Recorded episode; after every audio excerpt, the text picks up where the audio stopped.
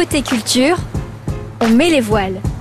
Un souvenir de Willy Durand, des éditions Warm. Il y en a un qui m'a particulièrement marqué dans les années, ça devait être la fin des années 90, euh, alors que je faisais, euh, je voyageais euh, au travers de, de l'Espagne. J'avais fait étape à, à Tolède, euh, où j'avais euh, découvert l'existence de la, muse, du, la maison musée du, du peintre El Greco.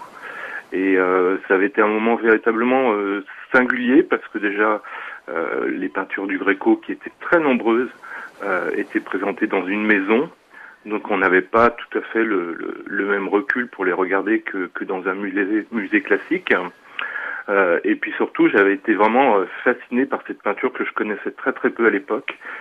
Euh, pas tant par les, les, les, les portraits que, que réalisait le Greco, plus par sa véritablement la matérialité de sa, sa peinture qui m'avait vraiment euh, marqué, qui avait été vraiment une très grande découverte euh, pour moi et notamment tout le travail qu'il pouvait faire sur les tissus, les drapés euh, avec la avec la couleur noire. Sous la chaleur et sous le soleil de, de Tolède, c'était une, une découverte vraiment importante que, à laquelle je pense encore aujourd'hui. Un souvenir, un objet. Alors moi, je j'en ai pas, j'emmène jamais, j'ai pas d'objet particulier que que j'emmène avec moi en vacances.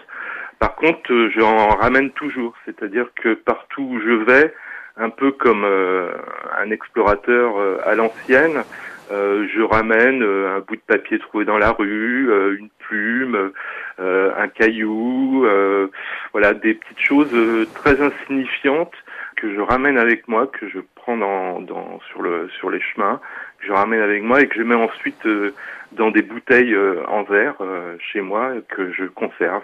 Donc j'ai des comme ça des, des, souvenirs, euh, euh, voilà, très, qu'on peut considérer insignifiants de quasiment toutes mes vacances dans des bouteilles.